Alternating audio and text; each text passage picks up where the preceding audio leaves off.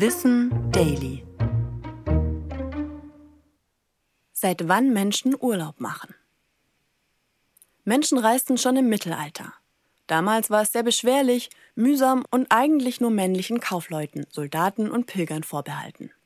Das Wort Urlaub selbst stammt auch aus dieser Zeit.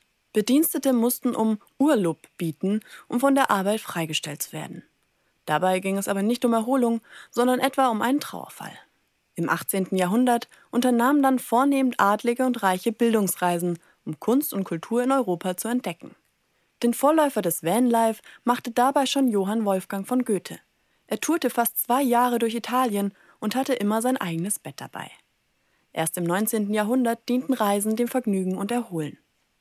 Die Urlaubsziele wurden ausgefallener und lagen weiter entfernt. Beliebt wurde der Alpinismus, aber auch Kurreisen oder Urlaube in Heilbädern. Zu Beginn des 20. Jahrhunderts verbrachten die Gutbetuchten die Sommerfrische an der Nord- oder Ostsee. Der normale Bürger konnte sich eine ähnliche Reise erst nach dem Zweiten Weltkrieg leisten. Zu dieser Zeit entstand auch das Recht auf bezahlten Urlaub.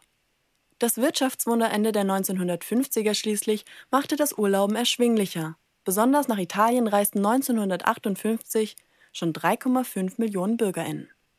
Kurze Zeit später entdeckten die Deutschen auch Mallorca für sich. Trotzdem blieb der Urlaub für viele ein ferner Wunsch, besonders im Osten. In den 80er Jahren löste dann der Tourismus den Fremdenverkehr ab und Massen zog es in den Urlaub.